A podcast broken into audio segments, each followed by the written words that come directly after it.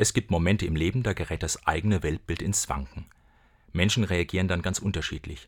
Manche streiten einfach ab, dass sich in ihrem Leben, in ihrer Welt fundamental etwas gewandelt hat. Sie machen so weiter, als ob alles noch beim Alten wäre. Andere Menschen resignieren eher, sie ziehen sich in sich selbst zurück, verfallen in eine Art depressive Schockstarre.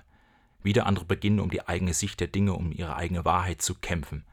So ein Kampf kann für manche Menschen sogar zur Lebensaufgabe werden. Alle Energie und Kraft investieren sie und kämpfen dabei oft bis zur Erschöpfung. Und manchmal koppeln sie ihr eigenes Leben dabei vom Rest der Gesellschaft ab.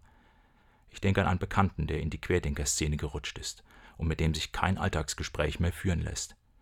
Am heutigen Tag vor knapp 500 Jahren starb ein ganz konstruktiver Querdenker des Mittelalters, der Astronom Nikolaus Kopernikus.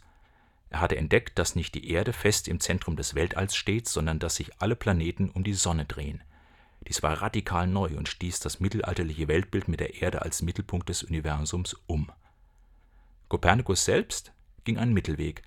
Er überzeugte viele wissenschaftliche Weggenossen, kämpfte aber nicht bis aufs Letzte um das Recht haben.